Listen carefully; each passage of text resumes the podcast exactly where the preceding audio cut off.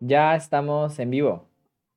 Bueno, pues hola a todos, sean bienvenidos a Yaneta Podcast, a esto en nuestro séptimo episodio. Eh, si ya nos conocen, muchísimas gracias por estar de vuelta. Si no, hola, nosotros somos Manuel, Diego y Alan. Yo soy Diego. Yo soy Manuel. Y yo soy Alan. Eh, somos tres universitarios que quieren compartir su punto de vista sobre las cosas, claro, sin la falta de información. Y pues muchísimas gracias por estar aquí. Y hoy nos vamos a preguntar, ya neta, ¿qué pedo con los límites de la libertad de expresión? Se dice que las personas no tienen ideas, sino las ideas tienen a las personas. Cada vez que abrimos la boca para decir algo, creamos realidades.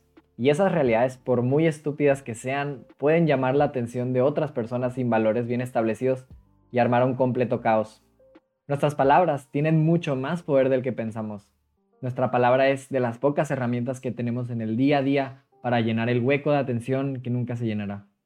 Un derecho por el cual muchas personas han sacrificado su vida, tan importante que lo tomamos por hecho, así creando una hermosa herramienta. Pero ojo, es una herramienta. Esta en sí no es buena o mala, es solo una herramienta. Decir lo que uno piensa significa ser cool y hacerse notar, excepto cuando dices algo grosero, homofóbico o algo fuera de lugar. Pero hey, Mínimo lo puedes decir, ¿no? Pues en tu salón con tus compas machitos sí, pero últimamente las plataformas como YouTube o Twitter deciden qué se puede decir y qué no. Puede que esto no suene muy aterrador, pero no infravaloremos lo que la comunicación puede hacer. Todos conocemos el poder de un chisme o un rumor y lo destructivo que puede ser para una vida. Esto viniendo simplemente de la comunicación. Hoy venimos a hablar sobre si podemos llegar a un punto medio, donde no existe el odio, pero tampoco el silencio. Exactamente. Queremos explorar los conceptos de poder expresarse libremente, vaya, la libertad de expresión, pero también, eh, pues no su opuesto, tal vez su, contraparte, se podría decir lo que es la censura y la opresión, que creo yo que esto es como el hermanito un poquito más eh, radical, si se podría decir. Em, vivimos en la versión de la sociedad más inclusiva, progresista, diversa y próspera, creo yo, en la historia de la humanidad. Pero aún así a veces actuamos como si nunca hubiéramos estado peor. Estamos totalmente a favor de esta libertad de expresión, pero creo que a veces solo cuando nos conviene. Hoy en día pensamos, sí, que cada quien piense lo que quiera, que cada quien diga lo que quiera. Pero si a la mayoría no le parece, le decimos cállate, no queremos escucharte más o sea, a la persona en el poder no le parece, le decimos, eh, bueno, esa persona le dice cállate o no vuelves a escuchar más. Em, para el escritor George Orwell, la libertad de expresión es decir lo que la gente no quiere oír. Es poder hablar de lo que queramos, aun cuando haya gente que nos quiera callar. La libertad de expresión es ese derecho que ha logrado que la sociedad evolucione al punto al que ha llegado antes, si al que tenía más poder no le gustaba lo que decías, te colgaban. Ahora tal vez no ha cambiado mucho, pero es bastante menos común. Em, ahora, afortunada y tal vez un poco desafortunadamente, casi todos los seres humanos tienen una voz que, pueden utilizar, eh, pueden levantar para ser escuchados. Em, este derecho de la libertad de expresión, según la CNDH, porque les tengo que traer una cita de alguna manera, comprende la libertad de buscar, recibir y difundir informaciones e ideas, ya sea oralmente o por escrito, o a través de las nuevas tecnologías de la información. Y eso es muy importante, las, las nuevas tecnologías de la información. Son cosas que tenemos hoy en el día a día. Y aquí, como dijo Manuel, en Twitter, en YouTube, en muchísimas plataformas es donde sucede muchísimo esto de la opresión hasta cierto punto. Eh, pero entonces, eh, esto que compartes, según la CNDH, no puede estar sujeto a censura previa, sino a responsabilidades ulteriores, o sea, después, vaya, expresamente fijadas por la ley.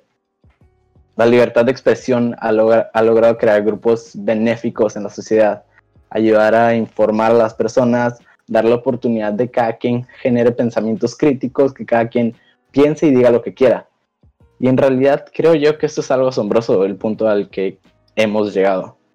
Pero, ¿qué sucede cuando esta expresión es más dañina que beneficiosa? Todo al extremo es malo y en unos momentos vamos a tocar como ese lado de la moneda.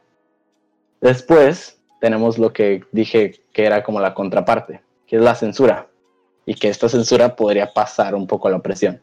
Pero entonces, la censura es el acto de no permitir a alguien seguir compartiendo sus ideas. Es un término con origen un poco más legal, donde dentro de este mismo ámbito hay un censor, se llama, que define, ya que expones algo, de que, ah, esto es bueno o malo ideológicamente, ya, te lo, quitan si el juez considera que es malo. Pero bueno, eso es lo legal. Em, cualquier persona puede utilizar la censura de cierta manera, hasta cierto punto, pero en realidad son mucho más los estados, los grupos sociales o las personas que tienen poder. Y esto lo hacen para controlar una situación y en la mayoría es en su propio beneficio. Em, esta censura puede ser explícita, como ya dije, dictada por la ley o dictada por alguna persona con poder, o menos explícita, como la producida entre la gente debido a los tabúes sociales. Por ejemplo, en muchos lugares no se puede hablar abiertamente de sexo o de relaciones sexuales, no porque lo prohíba la ley, sino porque a la sociedad le parece muy incorrecto. Entonces es aquí donde la misma sociedad decide censurarte o decide hasta un punto oprimirte, que es el lado un poco más eh, extremista, diría yo. Eh, también ahorita quisiera escuchar la opinión de mis compañeros. Esta opresión es la fuerza que se utiliza para callar estas voces de la sociedad.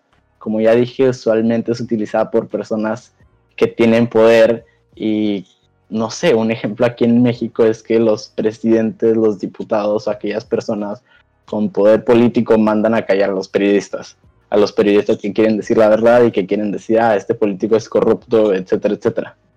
Em, pero si nos ponemos a pensar, la sociedad también es gran practicante de esta. Lo mencionamos en nuestro primer episodio. La sociedad se ha dado el poder ahora de decidir cancelar a las personas si algo es socialmente correcto o no. Entonces, eh, ese malo, eso que no es socialmente correcto, es definido por las personas que deciden formar parte de ese discurso social.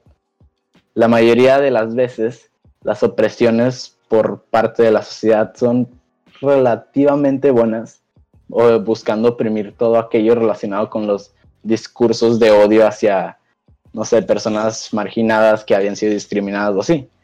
Pero también al final del día la opresión no termina siendo totalmente utilizada positivamente, vaya. Y también es algún punto que vamos a tocar en, en algunos momentos. Y pues, ay, perdón.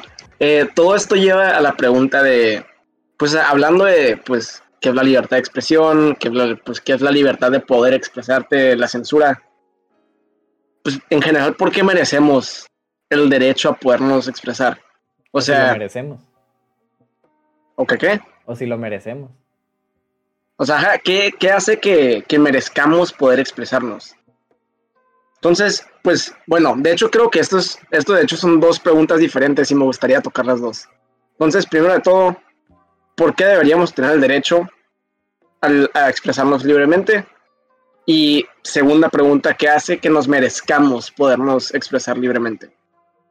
Pues yendo por la primera, yo soy un, bueno, o sea, desde mi punto de vista, obviamente, de esto se trata, yo soy muy em, defensor de la libertad en general.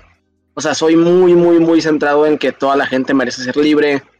Y un factor grande en esto es la ignorancia. A mí se me hace que la ignorancia es falta de libertad. Porque si tú no sabes sobre algún tema, entonces no hay manera en la que tú tomes una decisión libre sobre algún sobre ese tema o ese ámbito o lo que sea.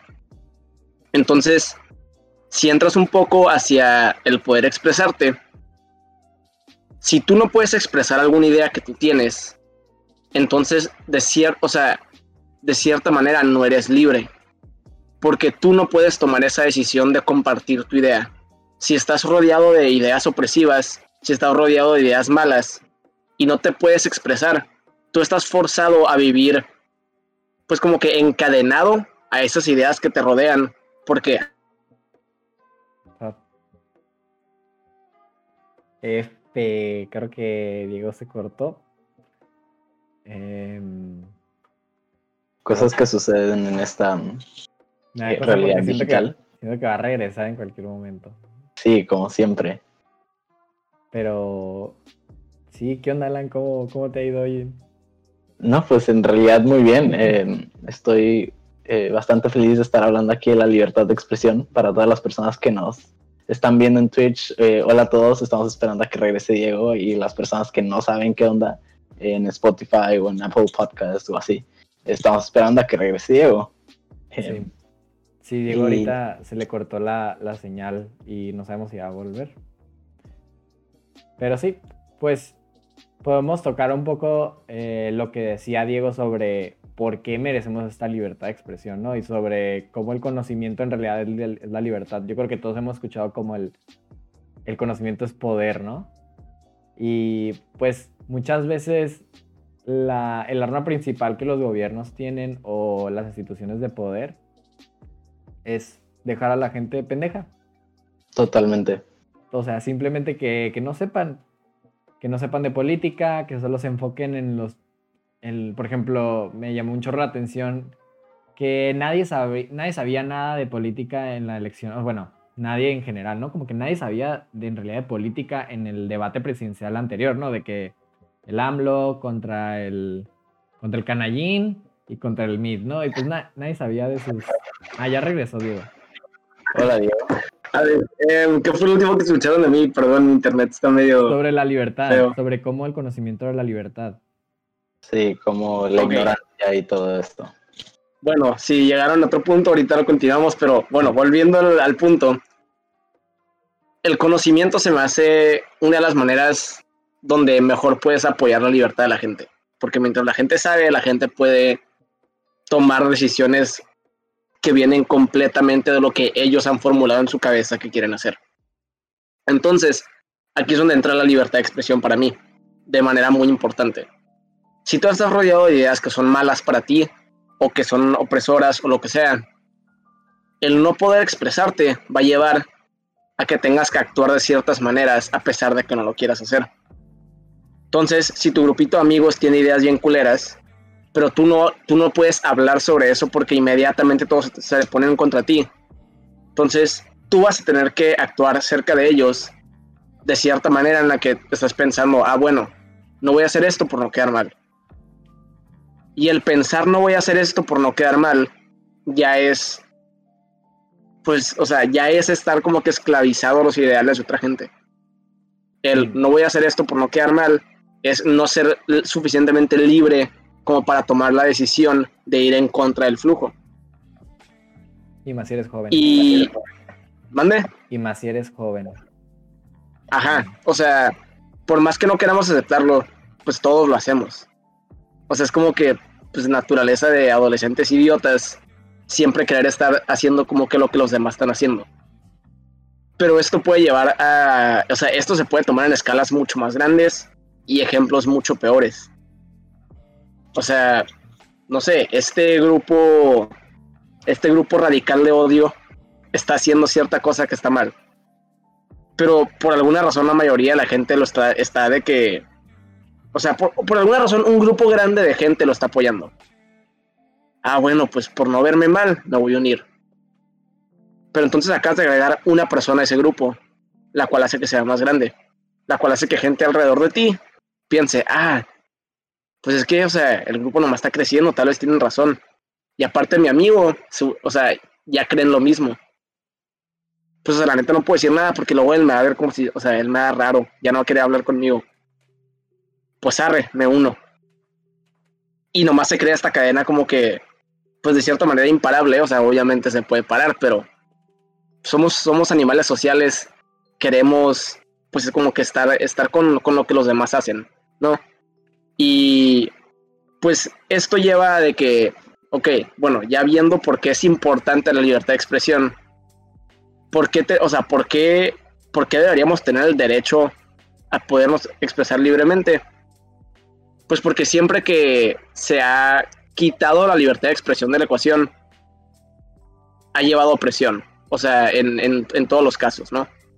Eh, durante la historia. siempre que es cuando un grupo de gente que tiene ideas buenas y, y innovativas o lo que sea, innovadoras, perdón. Innovadoras, vaya. Bien innovativas. Innovadoras. Entonces, o sea, lo que pasa es el grupo en poder opresor quiere callar esas ideas. Como, no sé, la iglesia con Galileo. ¿Qué pasó? Ah, bueno, pues acabo de descubrir ciertas, ciertas cosas del universo. Pero el, el grupo que estaba en poder en el momento tenía una cierta doctrina que tenía que, pues, que como que hacerse pensar que era verdad. O sea, uno, ignorancia, dos, falta de libertad de expresión. Y aquí se ve como estas cosas siempre van de mano, mano de mano para oprimir a las personas, para hacer que se comporten de cierta manera. Nuestra ideología es que el centro del universo es la Tierra. Tú estás diciendo que nosotros giramos alrededor de algo más.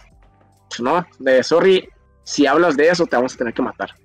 Oprimido. Opresión directa, oprimido. Estás callado, no puedes hacer nada. Y para las demás personas, ¿qué pasó?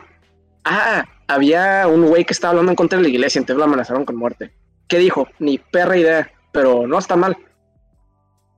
Las personas alrededor que creían lo que el, grupo de por les está diciendo no son libres porque ellos no tienen la libertad como para decidir si Galileo estaba bien o mal. Ellos solo de lo que sabían que estaba mal, era, era información incorrecta, tomaron una opinión que no necesariamente era suya, porque no venía de información correcta. Y Galileo en sí fue oprimido, fue callado, fue censurado, porque no tuvo ni la oportunidad de poder expresar aquello que era verdad. Y por eso se me hace que pues merecemos el derecho a la libertad de expresión, ¿no? Porque siempre va, va a existir el caso en el que esa falta del derecho lleve a un peor para la sociedad en general y para la humanidad en general. Pero aquí es donde entra tu pregunta, Manuel, que también se me hace muy importante. ¿Cuándo, o sea, cómo sabemos que nos merecemos ese derecho? O sea, ¿cuándo, cuando lo hacemos valer? Cuando nosotros como individuos decimos de que, ok, sé que tengo este derecho, pero voy a hacer que el derecho valga algo. Así como tú técnicamente tienes el derecho de manejar a la velocidad que se te hinche, pero puedes matar a alguien, todo derecho tiene su responsabilidad, ¿no? Pues sí. Entonces, ¿cuál es la responsabilidad que viene con el derecho a la libertad de expresión? Y a mí se me hace que es este, este hermanito, este compa que les acabo de decir que siempre va mano a mano con la libertad de expresión, que es la información, el informarse, el no ser ignorante. Y obviamente tú nunca vas a saber si eres ignorante sobre un tema, porque eso significa ser ignorante, es no saber. ¿Tú cómo sabes que no sabes? Pues no sabes. O sea, siempre somos ignorantes sobre si somos ignorantes, pero solo podemos luchar por intentar ser menos ignorantes, ¿no? Entonces, si tú estás hablando de un tema y solo has escuchado información que viene de un lado de los grupos que se inclinan a un lado de esa conversación y no de ambos, pues tal vez te falta investigar un poquito más, ¿no? Puede ser que tengas la razón completa, puede ser que tu lado en verdad sí sea el que está correcto, el que está hablando correctamente la situación y el otro lado sea el, mal informado. Pero, pero escucha al otro lado primero, porque tú nunca sabes que no sabes. Tú nunca vas a saber aquello que no sabes.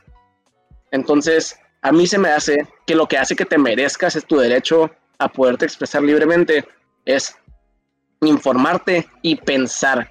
O sea, en serio pensar y razonar antes de hablar porque, pues, quién sabe por qué ahora parece ser malo el hecho de que para querer decir algo, tú pienses en si está bien o mal. Deduzcas lógicamente, racionalmente, si aquello que estás diciendo, pues tiene algunas fallas o no. Entonces, pues, ajá, o sea, siendo que más que nada eso, o sea, siempre merecemos, siempre deberíamos tener el derecho a podernos expresar libremente, porque es lo único que nos salva de de que, de que la humanidad sea oprimida, ¿no? De que se creen males sociales. Pero siento que definitivamente tenemos que llevar en cuenta, tenemos que tomar en cuenta que tenemos esa responsabilidad de informarnos y de educarnos y de pensar y, racionar, y racionalizar antes de hablar para que nuestras ideas no lleven a malas ideas que puedan de cierta manera causar este mismo mal que estamos tratando de prevenir. Sí, ahorita y, pues ajá. O sea, eso es como que de cierta manera esta lucha que se encuentra entre libertad de expresión y como que la defensa a los derechos humanos, pero al mismo tiempo libertad de expresión mala que puede causar discursos de odio o opresión de otra manera. Y pues de aquí nos podemos brincar al siguiente punto, que es pues hablando de nuestro propio país, ¿no? Entonces, Manuel, abre la cortina. Ay, mi México, lindo y querido. Como lo quiero, ¿no? bueno, a ver, Diego y Alan, ¿pusieron atención en sus clases de secundaria? Lo vamos a ver hoy. ¿Cómo se llama la constitución de 1814? No tengo idea. ¿Qué nos estás preguntando aquí? Constitución política de 1814, tal vez. No. Yo no estudié secundaria en México, así que me salvo, ¿eh? idea. Hablan de, hablan de educarnos. Diego habla de educarse y no está educado. ¿Qué pasó? Bueno, pues en, esta constitución que se llama de Apatzingan de 1814. Ah, sí sabía, nomás que no lo dije. Establece que nadie puede prohibir a ningún ciudadano la libertad de hablar y manifestar sus opiniones mediante la imprenta, ¿no? Y este es como el primer antecedente que tenemos de, pues, de la libertad de expresión de las personas. Obviamente, pues en este tiempo no había redes sociales, no podías poner en Twitter que te cagaban los, los pro vida. Entonces, lo que hacían las personas era o mandarlo a, o sea, mandar su opinión a alguna, algún, algún periódico o algún periodista que quisiera hablar sobre esa nota. Eh, esto se lleva a otras modificaciones de 1857, donde incorporan más leyes para dar más libertad de expresión a las comunidades, etc. Hasta que viene mi compa Venustiano Carranza, en 1917, con la ley de imprenta, donde es como cuando empieza un poco lo de las restricciones, donde dicen, ok, no, puedes, no pueden estar completamente libres los periódicos de publicar lo que sea. Entonces vamos a restringir los ataques a la vida privada, ataques a la moral y ataque al orden o a la paz pública. Donde, pues, ok, o sea, de algún lado, pues yo creo que estamos los tres de acuerdo que pues sí está un poco mal atacar la vida privada de alguna persona, ¿no? De alguna figura, nomás por, por conseguir más vistas en tu periódico. Pero de todos modos esto empieza con esta problemática de las regulaciones que hay en la libertad de expresión, que es como, ok, estás dando este término, pero está muy amplio. ¿Sabes cómo? O sea, tú lo puedes interpretar como quieras. O sea, ataque a la orden o a la paz pública. O sea, puedes interpretarlo como quieras. O sea, cualquier cosa puede puede como que meterse a ese, a ese puntito. Otra de las cosas que se hacía mucho es que hacían monopolios en las empresas de papel. Por ejemplo, la empresa Pipsa, pues ponía el precio del papel. Si le caías bien, te un precio bueno. Si le caías mal, te un precio bien culero. Así de fácil y así regulaban un poco esto de la libertad de expresión. Y hasta el día de hoy, ¿no? Donde orgullosamente México es el quinto país más peligroso para ejercer el periodismo. Donde se han visto las noticias, pues súper peligroso ser periodista en México. Una de las cosas que obviamente alimenta este peligro es la guerra contra el narco, la corrupción y que en México pues las instituciones de seguridad como las policías estatales o federales um, ha habido muchos casos donde no haces un trabajo y también hay mucha corrupción en esas instituciones. Pero bueno, dirían, bueno, pero pues tenemos las redes sociales, ¿no? Las hermosas redes sociales. Ya puedo meterme a Twitter y atacar a vida. Buenísima. Pero no, compa.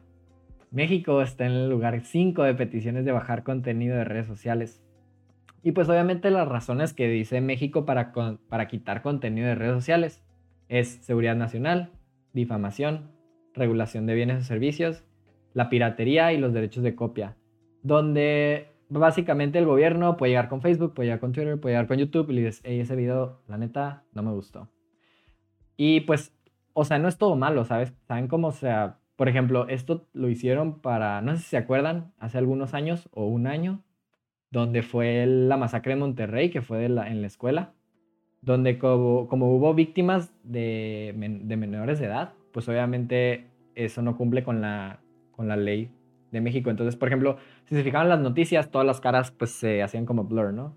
Esto es por una ley que existe para proteger a las, a las identidades de estas personas. Y obviamente es mucho más grave son menores de edad. Y yo me acuerdo que cuando estaba en la escuela y me, y me empezó a llegar esta noticia de que de algunas redes y me, me fijé en Twitter y me sorprendió mucho que estaban las caras de las personas. O sea, literal publicaron los videos sin censura de las caras de las personas y se me hizo esto muy impactante. Pero sí, básicamente esta es la censura en México, básicamente. porque pues no es, no es secreto que los periodistas están en, en súper mal, mal estado. La, la neta, las redes sociales, pues sí, puedes decir algo, pero nada te quita que México puede, puede, puede mandar una petición para que se te quite tu contenido. Y esto ha pasado mucho con, con los videos políticos. Si se dan cuenta, en, en, los tiempos de campaña, lo único que encuentras en YouTube casi no son videos hechos por la comunidad de política. Muchas veces son nomás videos de redes de cadenas de noticias. Y ya. Pero bueno, para no, para no estar tan tristes. Ah, sí, tú di algo, digo. Aguanta nomás. De hecho, no me acuerdo si iban, pero yo había leído una frase que algo de que si lo puedes hablar es porque en verdad no importa. Y tiene que ver con como que la, la, opresión del gobierno de cierta manera, que es de que los sistemas de poder están muy integrados en la sociedad, o sea, más de lo que tú te imaginas. Muchas cosas del gobierno no pasan porque la sociedad y la población lo quiere, o sea, en verdad hay muchas cosas que pues ya están de que muy bien planeadas y orquestadas y nunca vamos a saber de que verdaderamente qué tan, qué tan grande está este sistema como que de raíces que ya tienen, ¿no? La, gente que está en poder.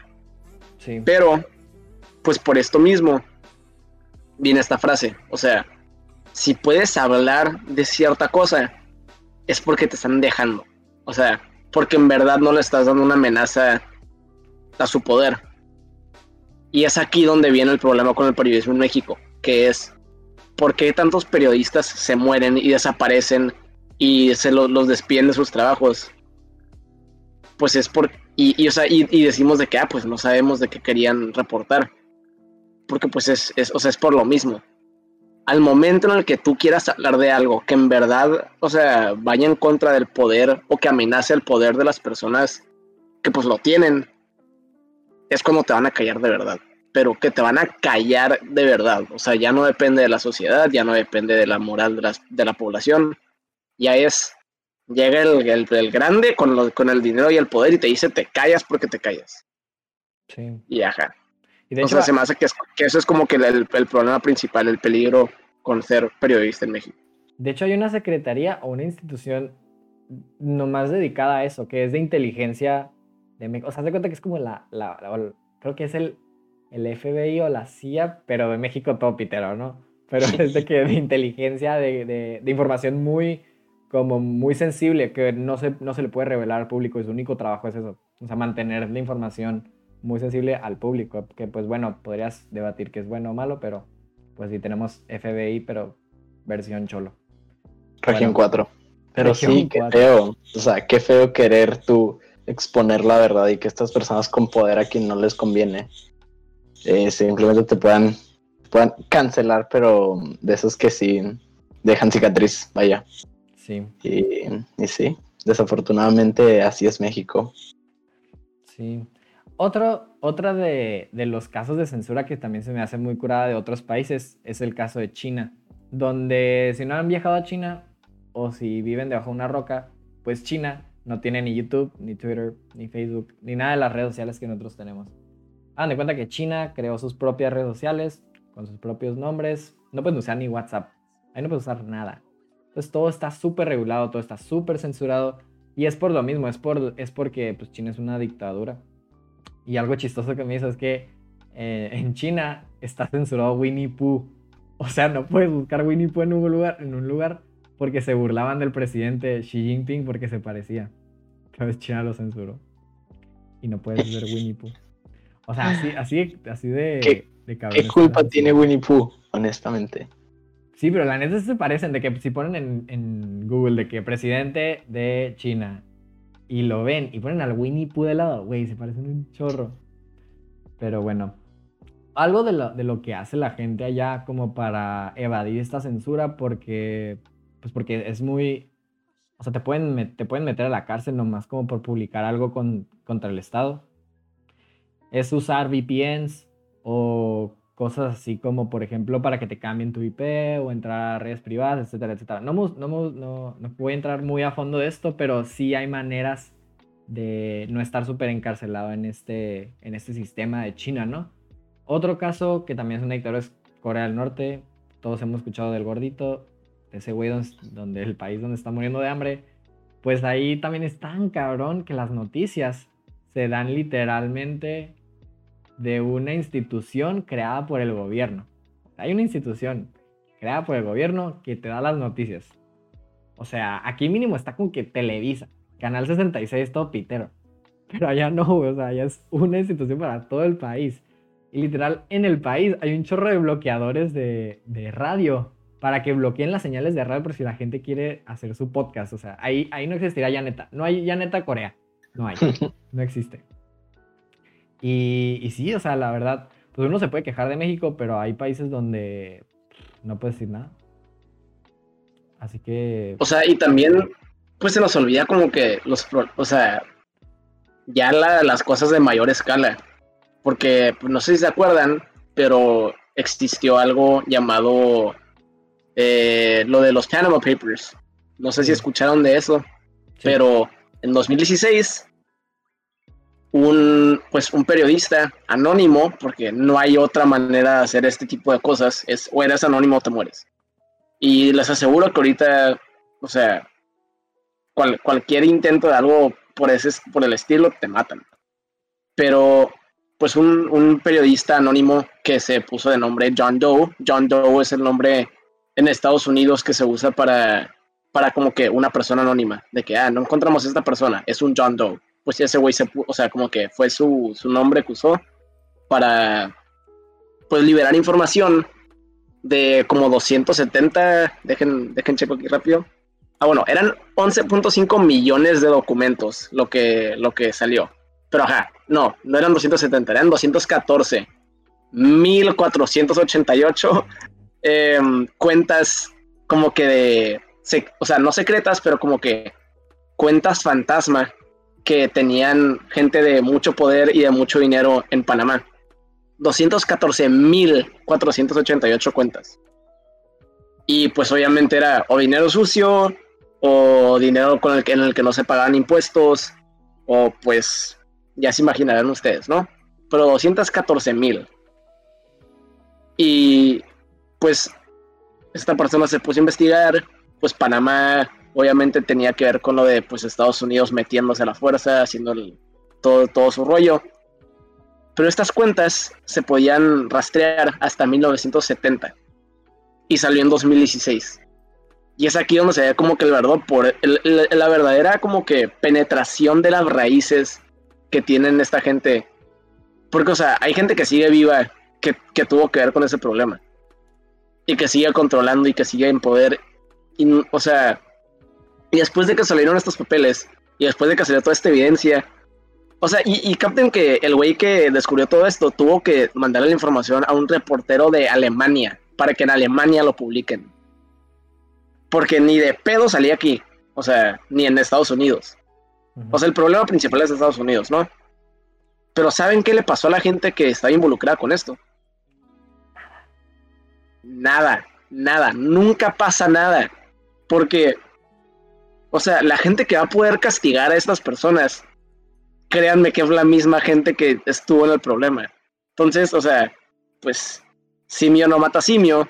El pedo es que si tienes a gente en poder que está involucrada en los problemas de otra gente en poder, pues al instante en el que yo me chinga al otro, me va a chingar a mí. Entonces, pacto de hermandad, nadie se chinga a nadie, todos somos unos corruptos de mierda. Y bueno, o sea, es nomás como que las escalas a las que llega como que esta, esta falta de libertad de expresión, esta falta de como que libertad de, de hablar, de poder hablar de las cosas del mundo. Es como que es, impresionante. Sí. Eh, no sé si quisiéramos pasar al, al siguiente punto, sobre la, la mayoría siempre tiene razón. Pues bueno. Em, o, digo mi punto primero. No, creo que sería mejor ya, o sea, ya que como que tocamos tantito aquí en México, en Estados Unidos, siguen siendo cosas locales. Pues hay que hablar de lo que nosotros vivimos de día a día, ya más de nosotros. ¿Qué onda con la libertad de expresión en las redes sociales? Y pues aquí es, es más su punto que mío, así que sí. van. Bueno, pues todos estamos en las redes sociales, ¿no? En Twitter, en Facebook, en TikTok. Pues hay muchos casos, ¿no? Hay muchísimos casos de libertad de expresión, pero básicamente hay cosas muy importantes. Nunca vas a tener una libertad de expresión total en las redes sociales. ¿Por qué? Porque las redes sociales trabajan en un país. Entonces, si tú trabajas en un país como por ejemplo Estados Unidos, tú no puedes por ley publicar, eh, por ejemplo, pornografía infantil. No puedes, es un delito. Entonces, pues no puedes publicar pornografía infantil, no puedes publicar, eh, por ejemplo, creo que, creo que también está la ley de que no puedes revelar las identidades en algunos casos. Por ejemplo, no sé si han visto, también es un delito. Em, en, por ejemplo, no sé si han visto en los casos federales de Estados Unidos donde están de que en el courtroom, están de que todos así, que los pintan, o sea, no toman fotos. O sea, pintan de que la, por ejemplo, la persona de que enfrente del juez porque no se puede tomar fotos porque son privadas. Entonces, todas estas, estas redes, o sea, responden a algún país. Y, cada, y cada versión, o sea, es como YouTube, México, YouTube, Estados Unidos, YouTube, Corea, bueno, no Corea del Norte, YouTube, eh, no sé, Alemania. Todas estas, todos estos YouTubes tienen reglas diferentes. Entonces, por ejemplo, no sé si han fijado que entran a un video ya, ya no es tan común, pero antes sí pasaba mucho de que este video no está disponible en tu país. Y es porque no corresponde a tu país, a la ley de tu país. Igual con pues Netflix, o sea, no puedes ver el Netflix de Japón acá todos los animes en México, o sea, valiste. Y bueno, ¿a qué voy con esto? A que pues todas las redes sociales están conectadas y están en una, en una misma como, o sea, están como en una misma, como si fuera una hola o como una visión de lo que puedes decir, lo que no puedes decir. O sea, es muy difícil que tú publiques algo en Twitter y, te lo, y que te lo banen ahí y no en las demás. Entonces, pasa mucho que a una persona en especial o a un grupo en especial les quitan todo el contenido. Por ejemplo, los nazis. Es muy difícil encontrar contenido de, del nazismo en las redes sociales, pues porque como que todas se ponen de acuerdo. Un caso que me, que me llamó mucho la atención es de un güey que se llama Alex Jones. No sé si lo han escuchado, Diego y Alan. Pues este tipo es un conspiranoico, ¿no? Es una persona que hace conspiracy theories. Yo sé que a Diego le cagan las conspiracy theories, pero tenía algunas muy buenas, ¿no?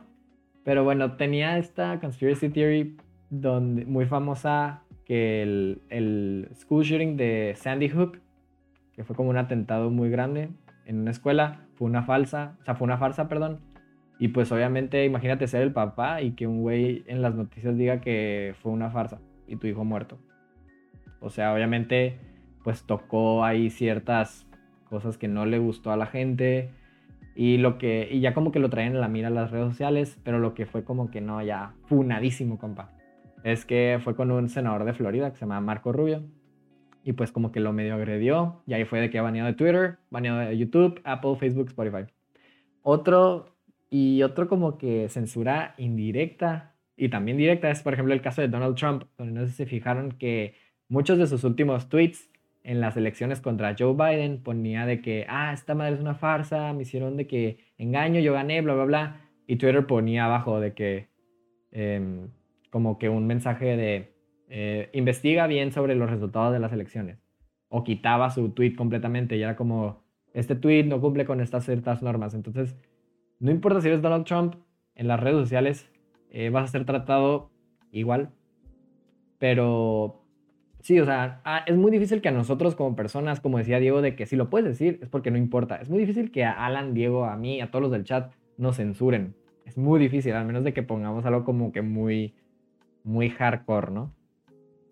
Pero sí, Diego, ya no sé si tienen algún ejemplo o algo que les ha pasado a ustedes en las redes sociales. Eh, la verdad, no ejemplo, pero, pero más como que mi, mi opinión o mi punto de vista, que creo que hasta cierto punto toda esta censura que existe en las redes sociales, creo que me surgió ahorita este pensamiento, creo que se queda hasta ese punto, hasta el de censura. No sé si tengan casos o ejemplos o corríjanme si, si eh, piensan diferente, no creo que haya opresión en las redes sociales, simplemente es como que alguien comunica un mensaje y es como que ah, no, te lo borran o o de que ah, este tweet no corresponde con nuestras, nuestros términos, no sé, em, y, te, terminan censurando. Y creo que esa censura que existe en las redes sociales hasta cierto punto es, es bastante buena y bastante saludable, se podría decir. Em, pero, pero a veces sí creo yo que a veces también el poder social puede influir en eso, que como lo hablamos en nuestro primer episodio de la, de la cancel culture, puede que tal vez el, el, no, la, no la aplicación, no Twitter, no Facebook o no Instagram, lo que sea, no YouTube, ellos no te censuren, sino la sociedad te censure y ahí es donde creo que ya puede entrar la opresión. No sé qué opinen sobre esto. Es que sí, sí estoy de acuerdo con que de que no es opresión, pero siento que censura definitivamente sí es. Pero hay que como que diferenciar entre lo que es la censura directa y la indirecta. Que pues directa ya sería más como que lo que hemos estado hablando, ¿no? O sea, un gobierno diciéndole a un periodista que te calles o te mata, o te matamos. O sea, es directamente te están cerrando la boca, te están censurando. Y luego existe la censura indirecta, que es más como la de las redes sociales. O sea, Simón, puedes compartir lo que tú quieras, tu opinión de lo que sea, pero, pues, o sea, si es algo que no nos gusta o que no está de acuerdo a nuestras normas, lo que va a terminar pasando es que vas a o perder privilegios en la plataforma, vas a perder respeto de seguidores, vas a, o sea, no es tanto de que no puedas hacer algo, sino que ese algo que haces va a llevar a que la siguiente vez que lo hagas, la siguiente vez que compartas alguna opinión tuya, sea más difícil hacerlo de cierta manera, porque o vas a tener un strike en tu canal de YouTube, o te van a haber dejado de seguir la mitad de tus seguidores, o, o sea, cosas así, ¿no? lo, lo que dicen de que del shadow ban, que, que ya no se comparten tanto tus publicaciones, ese tipo de cosas. No es censura directa, no te tienes que callar, pero sufres ciertos, sufre, sufre cierto castigo, por decirlo así, por eso que estás haciendo. Y pues de hecho lo que dijiste de que me caen las conspiracy theories tiene contexto. ¿ok? No nomás me caga que la gente comparta de que mis ideas raras, ¿no? Porque, o sea, va con lo que yo creo, ¿no? Se me hace como, ok, pues estás, llevando a cabo tu libertad de expresión, está bien. Lo que me caga de las conspiracy theories es que hoy en día la mayoría no llevan lo que están haciendo con la responsabilidad que yo espero de las personas. Muchos no se están informando ni lo más mínimo y nomás es de que ah, este a ganar las elecciones, es una lagartija, el cabrón viene del espacio, aquí hay cinco fotos que lo confirman y son puras pendejadas. Y así son muchas conspiracy theories de hoy en día. O sea, nomás eh, información sin base, sin datos de verdad. Nomás por pues, crear una historia, por jalar views. Pero pues tristemente vivimos en un mundo donde si hay gente suficientemente ignorante y estúpida como para creer ese tipo de cosas. Entonces ahora estás creando un grupo de gente que cree cosas que no son, creando más ignorancia por tener visitas en una página. O sea, Diego, ahí es lo que se me hace mal. Diego. Sí. Me estás diciendo que AMLO no es reptiliano. Ok, bueno, pues nos pasamos a nuestro siguiente punto, ¿no? Em, ah, bueno, pues ya, o sea, de aquí queríamos pasar a como que, pues después de hablar todo esto, ¿Ustedes qué piensan? Y pues yo también voy a compartir mi opinión, ¿no? Pero al final. Como siempre. ¿Qué piensan de un mundo donde haya libertad de expresión sin restricciones? O sea, sin restricción alguna. Cualquier persona puede compartir lo que quiera y puede ser escuchado donde sea, como sea, todo, todo, todo. Siempre y cuando tenga los recursos para, para compartir tu opinión, se puede. ¿Se les haría bien o mal? ¿Y por qué? Ya existe un lugar así. Y no sé si me dejarían hablar de él. Yo sé que ya hablé mucho, pero está muy interesante también. Dale, dale, dale. Bueno, mientras ponen en el chat su opinión sobre un lugar así como de anarquía, donde no haya, no haya, red, no haya reglas, puedes poner lo que quieras. Pues ya existe un lugar así, señoras y señores. Y lo han escuchado en los mismos canales de las conspiracy theories. Se llama la Deep Web. Pues esta Deep Web en pocas palabras, pues es el, todo el conjunto de páginas donde, no, donde pues, no están en Google, no están en Bing, no están en todos estos buscadores de Internet. Y no es como que, ah, toda la web, deep web es mala y así, o sea, simplemente son las páginas como también, por ejemplo, de bases de datos de empresas, donde no puedes acceder. Yo creo que se podría considerar deep web alguna base de datos de alguna universidad aquí de México o de alguna universidad de Estados Unidos, porque no puedes llegar a ella por Google. tienes que irte como que pasito a pasito, o sea. Pero bueno, en este lugar, la Deep Web, pues no hay reglas, porque no puede ser, no puede ser como, no le pueden dar mantenimiento los países. Simplemente son un chorro de páginas al azar donde tienes que entrar por un link directo con, por ejemplo, los más comunes son los .onion. Ahora, ¿qué hay en la Deep Web? Pues páginas de venta y compra de drogas, compra de documentos de documentación falsa, armas, órganos, libros, pornografía, pornografía infantil, foros sin reglas, etc. Bueno, antes de pensar, no les recomiendo que se metan. Y no porque, uh, está bien misterioso y los van a hackear. Es más porque la net está muy aburrida. O sea, yo, yo he entrado y si no sabes a qué entrar exactamente, pues está aburrida, pues porque es como, está todo feo. O sea, son, son como que páginas todas viejas y muchos links no sirven, etc.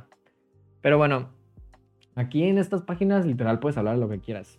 Puedes decir comentarios racistas y hay foros dedicados a, comunidades racistas, hay foros dedicados a personas que piensan que AMLO es reptiliano, hay foros dedicados a personas que dan como que sus conspiraciones y todo esto. Literalmente si hay venta y compra de droga, puedes comprar droga, puedes comprar fakes, documentación falsa, puedes comprar armas, te puedes comprar unos pulmones y te da COVID, lo que quieras.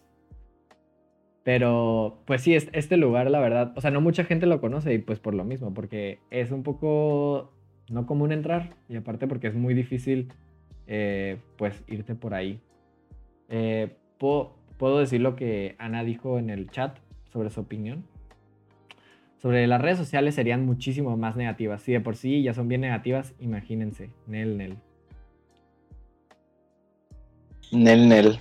Me esa expresión. Sí, no, eh, y, creo que sí, en la, en la Deep Web es, eh, tiene bastante sentido. Yo la verdad no sabía, no estoy para nada familiarizado, pero tiene bastante sentido que existen estos foros y así, donde te puedes expresar como se te la regalada gana, eh, seas racista, seas, tengas cualquier fobia que se te ocurra, tengas lo que sea, si piensas que AMLO es reptiliano o es un espagueti convertido en ser humano, em, no sé, pero, pero sí, y siento que tal vez no es correcto, pero prefiero totalmente que toda esa plática se quede en la Deep Web, que así como dijo Ana, esté en las redes sociales andando este, llena de negatividad o así, o sea, y creo que esta, esta libertad de expresión sin, sin censura, sin, sin absolutamente nada, puede llegar muchísimo más a la radicalidad. Pero creo que ahí Diego tiene una opinión mucho más, mucho más eh, concreta sobre este punto. Pues es, ok, más que nada lo que pienso es que sí, de cierta manera sería más negativa las redes sociales. Pero eso nos, o sea, nos lleva a pensar como que, ah, es porque en verdad hay un chorrísimo de personas así de que súper racistas que odian la felicidad y quieren tomar control del mundo. Pues ha de haber gente que sí, ¿no? Pero siento que más que nada es porque las personas que tienden a pensar así, que tienden a pensar mal de que sobre otras personas por el simple hecho de que existen, simplemente son más, pues, o sea, hablan más fuerte. Porque a mí se me hace que la mayoría de las personas que solamente que piensan racionalmente no quieren 24/7 compartir. Todos somos iguales. ¿Saben cómo? O sea, de que todos merecen derechos. Pues es como que, pues, güey, Simón, si alguien te pregunta, hey, ¿crees que los negros merecen derechos? Pues sí, ¿no? ¿Por qué no? Pero luego llega este grupo de personas que es como que, ah, bueno, pues la norma es que todos estamos creados igual pero Nel, Nel, Nel, Nel, mi color de piel me hace superior, soy una mamada. Entonces ahí van y tienen que explicar y estar diciendo todo el día por qué son superiores por cierta cosa y por qué está mal el, pensamiento de los demás, y etcétera, y etcétera, etcétera. y es lo que vemos hoy en día. O sea, no estamos, no siento que estamos viendo más odio en redes sociales porque hay más odio, sino porque se tiene que hablar más para compartir el odio. Entonces, es como que donde, donde mis ideales conflictúan un poco. De yo pienso que deberíamos dejar a todos hablar para que eventualmente, al, después de compartir todas estas ideas, la como que mejor salga hasta arriba, pues por simple de que lógica humana, ¿no? Pero pues, tristemente yo sé que la lógica y el raciocinio y la moral y la ética no siempre te van a, o sea, no siempre ganan. A veces el pensamiento en masa es más fuerte que, que el pensamiento correcto. Entonces es como que, o sea, si pienso que debería haber un mundo donde la libertad de expresión es completa y absoluta y nada lo puede parar. Pues, no sé, o sea, está medio, está medio difícil responderla. Sí. Me encantaría decir que sí. Pero me encantaría decir que sí si supiera que la condición humana no lleva a que tristemente ideas de odio a veces le ganen a las buenas. Si las ideas de odio no fueran tan poderosas, yo digo que sí, pero sabiendo cómo se comporta la humanidad, cómo se comporta la humanidad, creo que no, no sería buena idea. Ana opina que además no solo adultos racionales entran al internet, también entran niños, jóvenes, o sea, no siento que si ven esas cosas pueden llegar a aprenderlas. Yo estoy de acuerdo contigo, Ana, porque pues la neta yo me crié con el internet. O sea, pues es que, o sea, de niño, o sea, llegaba a la casa y me ponía a ver YouTube y me ponía a buscar cosas en internet. O sea, sinceramente, gran parte de mi educación fue el internet. O sea, aunque fueron videos mecos de Minecraft, o sea, pues, o sea, de alguna manera hicieron como que, o sea, se metieron la persona que, que soy ahorita. Y, y sí estuve expuesto a muchas cosas que tal vez no eran para mi edad. Pero también es porque es bien difícil saber si la persona detrás de la pantalla, ya sea computadora o teléfono, es un menor de edad o no. O sea, todos nos sentíamos bien chilos, ¿no? De que eres mayor de 18 años y todo. Sí, me la pela del internet, soy un dios, o sea. Pero pues es muy difícil, o sea, no, no hay muchas maneras de saber si la persona es un, es un mayor de edad o no.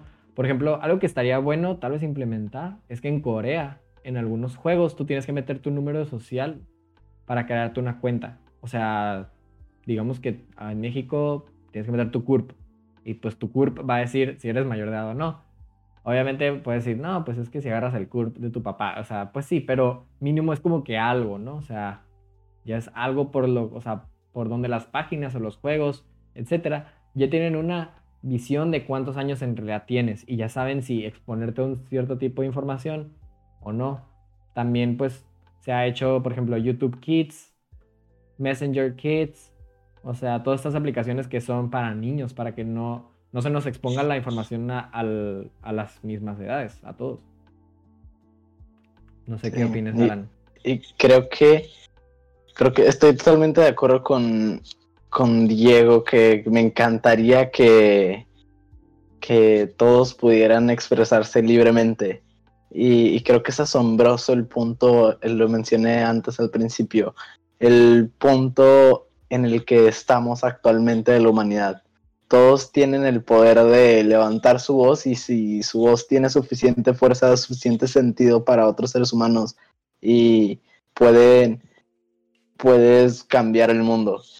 Ahora lo malo es que esa fuerza, como ya dijo Diego, o sea, para compartir los mensajes de odio vienen usualmente con más fuerza, porque no es como que las personas que no comparten el odio estén gritándolo de que, ah, todos merecen derechos todos los días, pues no entonces, creo que es asombroso, pero creo que es bastante peligroso y por eso yo creo que sí, por más que me encantaría, no, no, no debería haber una libertad de expresión absoluta y que las redes sociales o que, o que la prensa o lo que sea decida censurar ciertas cosas, porque es peligroso. Eh, el ser humano es peligroso, creo yo.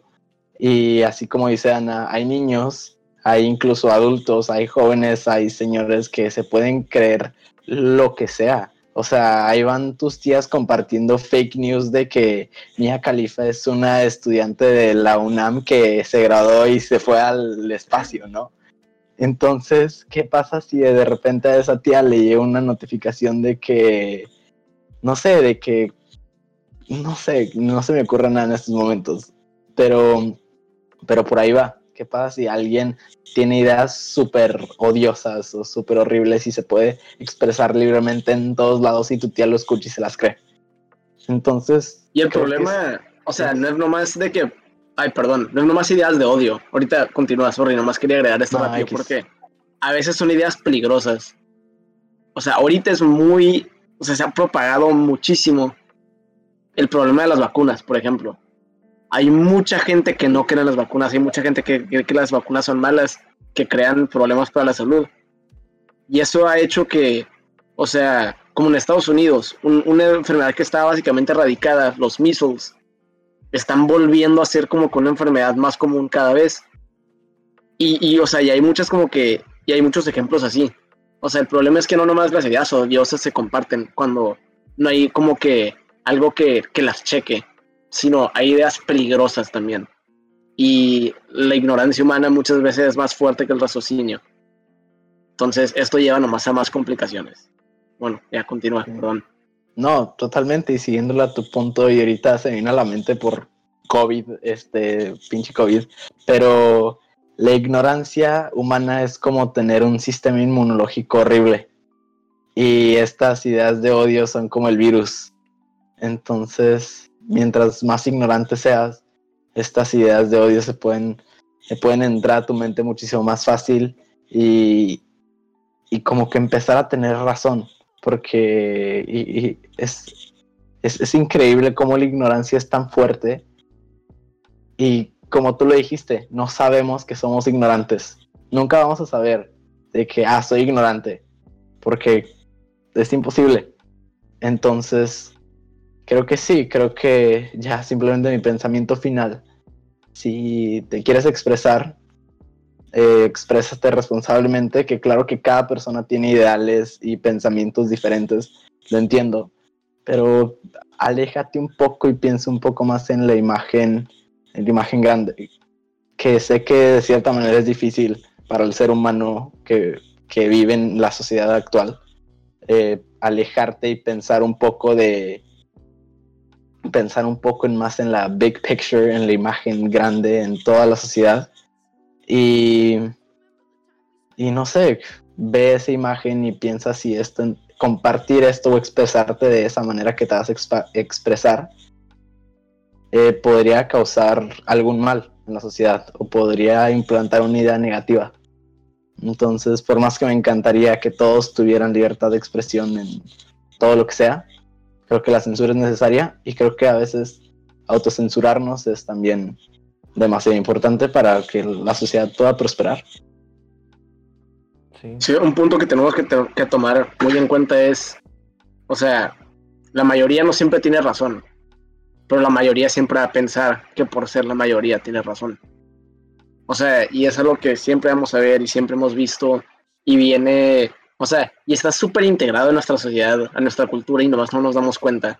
O sea, ¿por qué esto? o sea, ¿por qué no puedes hacer esto? Pues porque soy tu mamá y somos tus papás, los dos, y como somos dos contra uno, tú estás mal por pendejo. No te puedes Porque somos más personas y tenemos más experiencia de vida y por eso estamos bien. O sea, y vemos como que esta, esta falla de raciocinio que se ve de que muy común en muchos ámbitos, en muchos aspectos en muchas culturas, muchas comunidades, pero, o sea, viene a lo mismo, o sea, como somos más o tenemos más experiencia o lo que sea, de a huevo estamos bien. Y sí, la experiencia de vida es una buena manera de como que juzgar más o menos de que, ah, bueno, pues esta persona tiene más experiencia que yo en esto, tal vez su, su pensamiento sea más correcto que el mío. Pero si tú pudiste de, que razonar bien por qué tú, es, porque lo que tú piensas está bien y la otra persona su única defensa es, ah, yo he vivido más o somos más personas lo que los decimos. Pues tú puedes seguir teniendo la razón, pero nadie lo va a aceptar, mínimo nadie de ahí, porque tú eres la minoría y tú eres el que tiene menos voz en, cantidad y eso lleva a que pues tú estés mal. no estás mal en verdad, pero como estás mal en los ojos de los demás, tú estás mal. Y no hay de otra. De hecho, Diego, ¿sabes de dónde viene eso? Bueno, pues... ¿De dónde? La, el pensamiento de que la mayoría siempre tiene razón. Bueno, dice el mito, ¿no? Que una vez en una competencia de... Como en el rancho, ¿no? Ahí donde, donde, se, donde se besan con sus primos.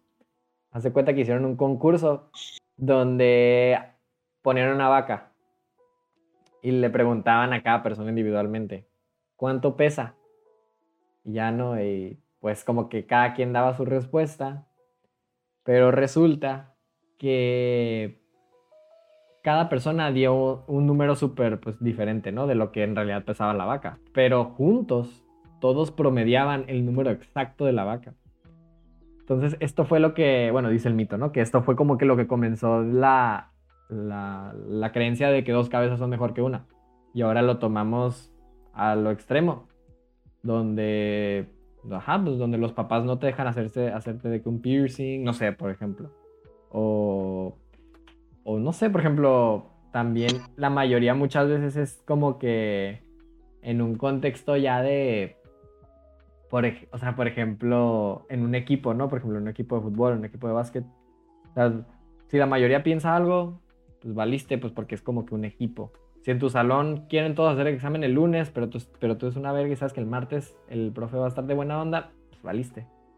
O sea, ahí es cuando dice doctor Poncho Zuna que esa historia de la vaca suena que es fuente de Ortiz. No es cierto, no es cierto. la neta no me acuerdo de la fuente, pero mientras ahorita es Miami me lo confirmó. Pero voy a ver si la puedo encontrar. Pero sí, búsquela, búsquela de dónde, de dónde viene esa historia de la vaca. Se lo oscuro. Bueno, yo lo escuché, o sea, también puede ser una mamá, pero es algo chistoso de, de, dónde viene eso.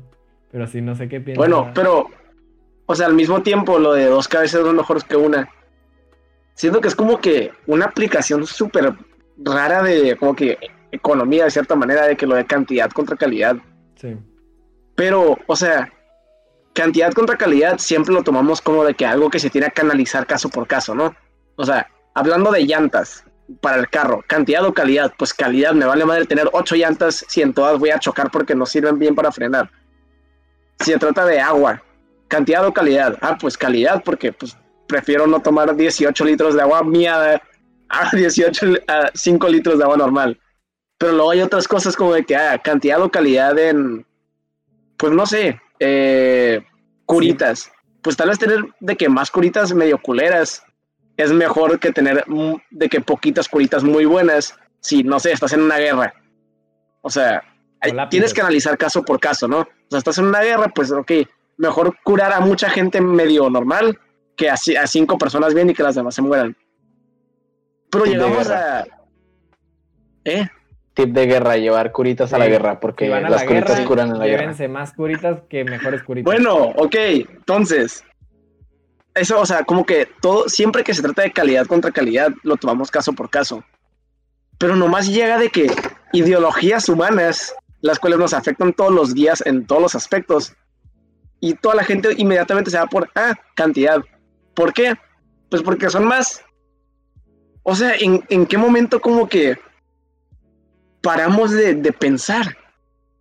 Hay veces que la calidad de una idea aporta más que la cantidad de las personas que tienen otra idea. Y pues no sé, o sea... Yo pienso que hasta Piénsenle tantito, siempre, siempre, siempre que tengan una idea que sea como que, ah, bueno, pues es que todos mis amigos piensan igual. Estoy bien. Piensen tantito en la calidad de su idea. Tal vez les, les demuestre algo sobre ustedes mismos. Diego, yo pienso que asumiendo que el humano siempre está destinado a hacer algo malo o a o no ser siempre, no ser siempre lo correcto o a ser corrupto. Yo creo que es más seguro lo de la mayoría porque distribuyes todo ese riesgo. ¿Sabes cómo? Bueno, o sea, eh, ya obviamente, pues dos contra uno, pues ya es diferente, pero por ejemplo, millones de personas contra un grupo selecto de cinco, pues yo creo que ahí está un poco más difícil, ¿no? O sea, como que, pues sí, o sea, tienes toda la mayoría, pero esos cinco pueden, o sea, pueden en algún punto corromperse o pueden nomás, en vez de ir por, por las millones de personas, pues nomás por ellos cinco.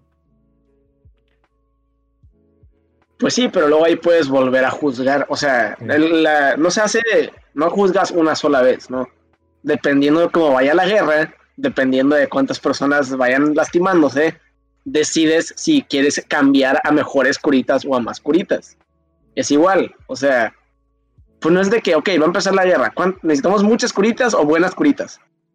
Ah, bueno, pues buenas curitas, arre. Y empieza la guerra y al primer día tienes 100 mil lastimados. Ah, bueno, pues. Ah, no, pero decidimos que buenas curitas en vez de más curitas, ¿verdad? Sí, ah, bueno, nos quedamos igual. O sea, no. El punto es, o sea, cada vez más ir juzgando, ir cambiando ideas, ir viendo por lo que sea mejor para la humanidad en el momento. o sea, es, hacer, es hacer, o sea, es hacer de que es juzgar cantidad contra calidad cada vez que se pueda. O sea, y eso se me hace que como que, o sea, la gente no está dispuesta a decir de que, ok, esta idea que tenía estaba bien, pero ahora tal vez no está tan bien voy a cambiar de opinión porque es lo mejor que se puede hacer, porque no siempre estoy en lo correcto. Es como, o sea, es lo mismo que apuñalarse, ¿no? Para alguien más. Chinga tu madre, Manuel. Pero, ajá. O sea, es como, o sea, es como que le estás pidiendo a alguien que, que tire su dignidad a la basura, pedirle que acepte que las ideas cambian y que tal vez ya no está tan bien lo que pensaba como antes. O sea, cambiar de opinión está bien. Yo a veces estoy mal, yo puedo estar mal ahorita mismo, ¿no? No, tú no, los demás sí. Bueno, me gustaría añadir un comentario del doctor Poncho Zuna. Creo que Diego se trabó, pero mira, Alan, está, Creo que sí se trabó. Es muy sabio. Yo prefiero la promo de dos docenas de flautas zarras de la cachanilla a dos docenas de flautas caras. Eso es bien verídico. Yo también prefiero la, la promo de dos docenas. Em, yo soy vegano y aunque las flautas que son taquis usualmente em, tengan un hilito de pollo, no como flautas, entonces, ajá. F. Pero, pero creo que hemos, no sé cuándo vaya a regresar Diego, pero creo que hemos tenido unas muy buenas reflexiones para finalizar y, y, para las personas que nos están escuchando ahorita en Twitch o en el futuro en alguna otra plataforma, díganos en los comentarios o en lo que sea, si nos quieren escuchar hablando más a fondo de temas así, por ejemplo, ya neta, ¿qué pedo con la ignorancia humana? Ya neta, ¿qué pedo con el poder, poder normalizador? Que es algo que el poder normalizador creo que en casi todos los podcasts lo hemos mencionado. O qué pedo con las opiniones del ser humano o la manera de pensar, no sé.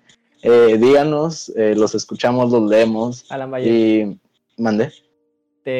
un seguidor, al, eh, Dani, dice que cuentes la historia de los rancheritos. Ah, bueno, creo que ya terminamos bastante, entonces nomás por de risas aquí, eh, pues yo soy vegano, entonces si no, Diego se ha retirado, vaya. Si, si no han escuchado el podcast del veganismo, vayan a escucharlo, ya neta, el futuro es vegano.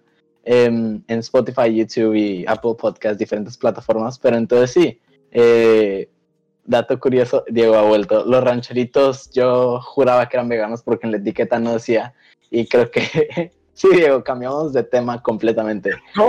A ver, ¿cómo nos fuimos de guerra y curitos a rancheritos cállate, cállate, cállate, ponte bien, ponte bien. Sigue, sí, continúa, Alan, continúa con los rancheritos. Pero entonces yo juraba que los rancheritos eran veganos y porque en los ingredientes atrás no hacía absolutamente nada. Pero de repente em, yo eh, pues estaba con unos amigos y y de repente hay una bolsa de rancheritos y uno de los mis amigos de que lee la etiqueta y de que aquí dice contiene leche, soya y gluten en negritas, en mayúsculas.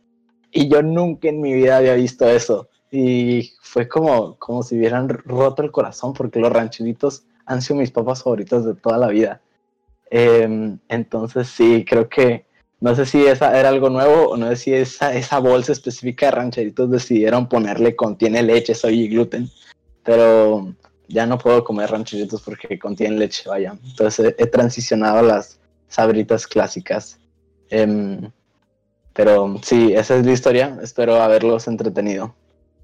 Ahora come sabritas. Opina. Sabritas, clásicas, vaya. Hay algunas que son veganas. ¿Qué? Sabritas clásicas, sí, de que papa, sal y aceite vegetal, creo, tres ingredientes. Espero no tengan leche. Espero la siguiente edición de Sabritas clásicas no diga, contiene leche, soya, gluten, huevos, carne, etcétera, etcétera. No, pues no. Pero, pero sí, estamos diciendo, Diego, que ya reflexionamos bastante bien, ya sí. De los rancheritos. Bueno, ajá, en general creo que ya compartí suficiente las ideas. Entonces, Sí, te, te entendimos bastante. Preguntas. ¿no? bueno, ojalá no se me haya cortado además. No, solo te cortaste en algún, ya al final. No sé si tengamos algunas preguntas o más comentarios en el, en el chat o si no para ya. Para ya irnos, vaya. Pues mientras van poniendo las preguntas en el chat, eh, no sé si tengan algo más. Ah, antes de, de leer las preguntas, nos gustaría decirle muchas gracias al, a nuestro artista que nos prestó eh, música. Eh, chéquenlo, se llama... Ahorita les digo exactamente cómo se llama porque se me olvidó su nombre. Palmasur. Dios. Se llama Palmasur. Palmasur y hace música lo-fi. Nos prestó su música para pues para el breakout room. Si no saben, en el stream, antes de comenzar, tenemos 30 minutos y es donde hay un hay poquita música, pueden hablar en el chat mientras esperan para que empiece el podcast. Pero sí. Mm, Si no tenemos Ah, algo en el chat. Ivi, Ah, Ivi Carcha 01 eh, dice, volviendo al tema, un punto importante, no confundan libertad con libertinaje. La diferencia entre libertinaje y libertad es que la libertad es un derecho para actuar de la manera que estam- estamos, ade- estamos adecuadas sin restricción ni censura. La frase la libertad de uno termina cuando empieza la libertad del otro. Define la diferencia con el libertinaje, que es el comportamiento que consiste en el abuso de la libertad que tiene como consecuencia la invasión de la libertad de, de otro u otras personas. De hecho, un, un juez de Texas decía que la libertad de tu puño termina donde empieza mi cara. Pero sí, no sé qué opinen sobre eso. No, sí, o sea, creo que es de que una buena manera de aportar de que muchas de las, de como que esos casos específicos donde no sabemos qué decir, creo que eso es de que un, un buen, un buen relleno para esos hoyitos que teníamos. O sea, supongo que la libertad de expresión sí debería medio medirse hasta donde afecta la libertad de otra persona o la vida de otra persona si tu libertad de expresión es decir que crees que todas las personas con pelo güero se deberían de morir y hay gente que puede tomar tus ideas y llevar las acciones, entonces tu libertad de expresión está afectando la libertad de otras personas, porque está afectando la libertad de vivir de otras personas. Entonces, pues ajá, creo que eso es una eso es un buen rellenito. Muchas gracias vez, por la, ta- por la- tal vez por algo, va a sonar muy estúpido, pero es lo que se me ocurrió. Tal vez por algo se llama libertad de expresión y no libertinaje de expresión. No, vaya. pues sí. No, pues claro, simplemente es. Ok, saludos a Ibicarcha01, creo que era. Y Vicarcha Sí. 01. Muy Sí. estimada, la verdad, para el canal. Em, pero bueno, no sé si haya más comentarios. ¿O saben qué se me ocurrió? Podríamos hacer, podríamos definir el tema con las personas que nos están viendo en estos momentos de la próxima semana. Ah, yo quería, yo ya tenía un tema planeado. No sé si al chat le guste. verídico. Ah, mira, doctor Poncho Zun, antes de que comencemos. Yo tengo una duda. ¿Qué pedo con que Melvin ya está todo zarra? ¿Mel? Melvin. ¿Melvin? Wow, per- ¿Quién era perdón, Melvin? no perdonen mi ignorancia, idea. pero no tengo la menor. Ah, Melvin el, el- es el elefante de Choco Crispies. Ah. Este, sí. Bueno, para la gente que nos está escuchando en, en Spotify y todo eso, de que ahorita ya es, es nuestro momento de menciar con el chat, como siempre decimos, si pueden, cáiganle a, a menciar con nosotros, está bastante divertido Twitch Janeta Podcast. Transmitimos todos los sábados a las 6, pero hoy por eh, situaciones externas mayores eh, tuvimos que hacerlo el domingo a las 6. Pero sí, Melvin ya se hizo bastante feo, ¿eh? No sé si puedas buscar una foto y ponerla ahí, Manuel. Sí, es lo que estoy Ya no es lo haciendo. que era antes, no es lo que era antes. Es que Ahora es Melvin un- antes era, era, un, era un ente, era una esencia. Estaba mamadísimo el elefante, ¿no? Y ahorita Sí. parece que se echó de plastilina, lo pulieron y le pusieron de quesera para que brille. Parece que parece carro nuevo de chiquito, de niño chiquito. En vez de como que el mastodonte poderoso agente secreto que era antes. No no- sé si el tigre Toño también haya cambiado. No, el tigre Toño sigue siendo el, el clásico de siempre. Estoy orgulloso. Sigue siendo la eso. mamada de Toño. Sí. Pero bueno, en chat, pónganos qué, qué, qué cereal es su favorito, vaya. Recomienden cereales veganos, por favor. A mí no me gusta el cereal. ¿No Saludos. te gusta el cereal? Madre Es que me da flojera.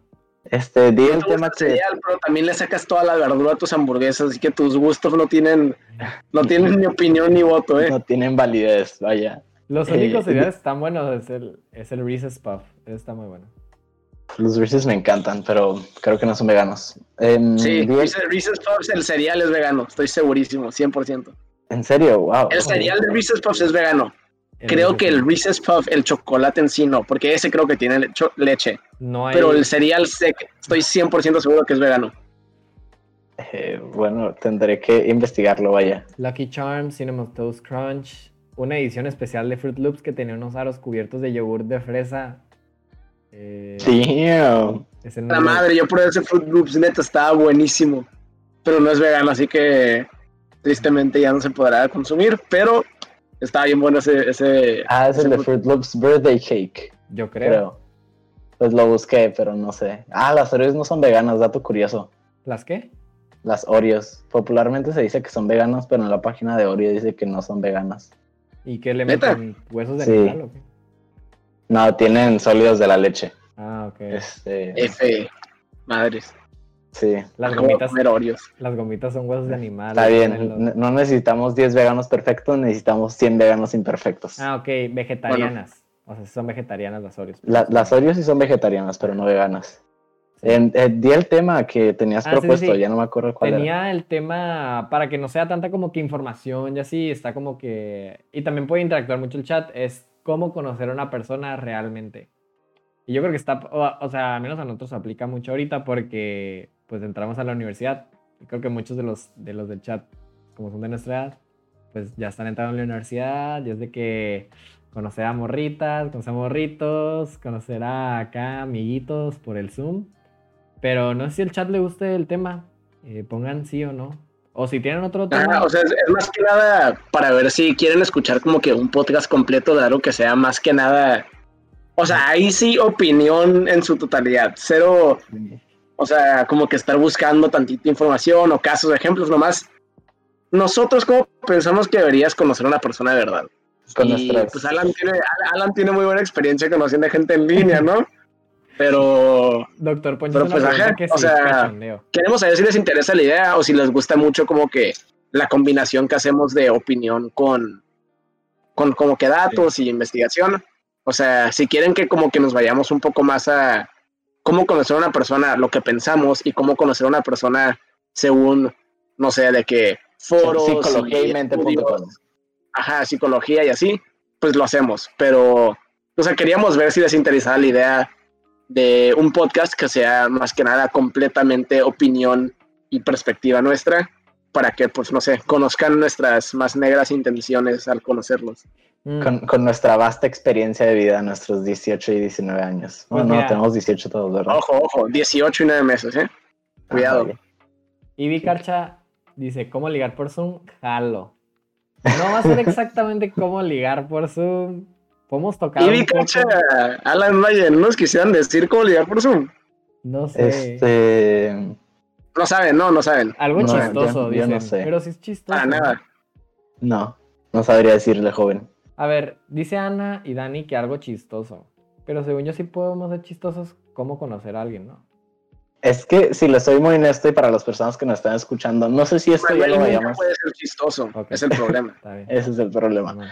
No, pero no sé si esto ya lo vayamos a pasar a Spotify o así, pero para ustedes, por lo menos en Twitch, ex- exclusiva Twitch, eh, hablar por, por Zoom, y ustedes lo saben, porque la mayoría de que están en escuela por Zoom y así, o por Discord, es mucho más difícil interrumpir y la mayoría de las veces cuando quieres ser chistoso, tienes que interrumpir. Eh, varias veces yo pensé en interrumpir, pero se genera fricción entre un clic, entre que se traba, entre que hay lag y así. Em, pero si quieren, podemos hablar de, de los personajes de seriales y ahí sí nos podemos eh, curar varias cosas. Vaya. Y si hacemos cómo ligar, porque en el, en el chat no están diciendo cómo ligar. O sea, no Sí, ¿cómo ligar por Zoom? ¿Cómo ligar por Zoom? Jalo. ¿Cómo jalo. ligar en general? ¿Jalan cómo ligar? ¿Cómo, cómo Y- y el ligar? Güey, Le estás diciendo al virgen del Manuel que hable de cómo ligar. Está bien, Simón. Está bien.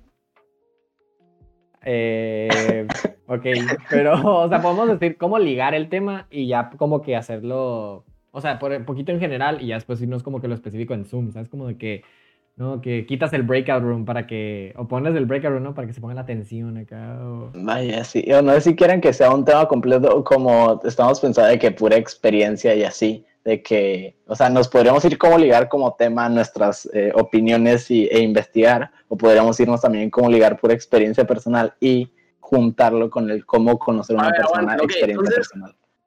Lo que puede ser es, ¿quieren saber cómo ligar? ¿O quieren saber las historias de ligación de Alan, Manuel y Diego? Pues puede ser las dos. ¿no? Porque lleva- llevarían a dos cosas muy, muy diferentes, ¿no?